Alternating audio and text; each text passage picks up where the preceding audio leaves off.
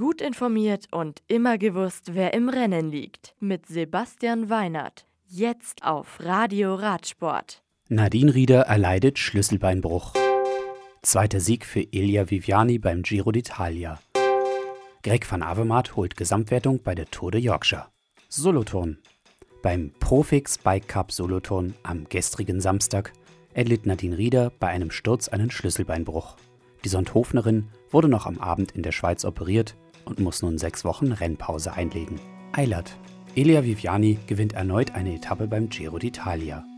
Er sprintet auf der Etappe von Beersheva nach Eilert zum Sieg und verweist Sascha Modolo und Sam Bennett auf die Plätze 2 und 3. Das Malia Rosa verteidigt Drone Dennis. Am morgigen Montag ist der erste Ruhetag mit dem Transfer nach Sizilien, wo am Dienstag die vierte Etappe über 198 Kilometer von Catania nach Caltagirone stattfinden wird. Leeds. Greg van Avermaet wird im Sprint Zweiter auf dem letzten Teilstück der Tour de Yorkshire von Halifax nach Leeds.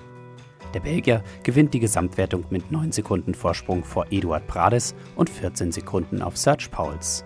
Der Tageserfolg geht nach einer langen Solofahrt an den Franzosen Stéphane Rossetto vor Van Avermaet und Bibi.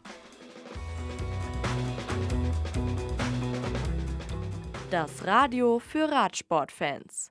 Im Web auf radioradsport.de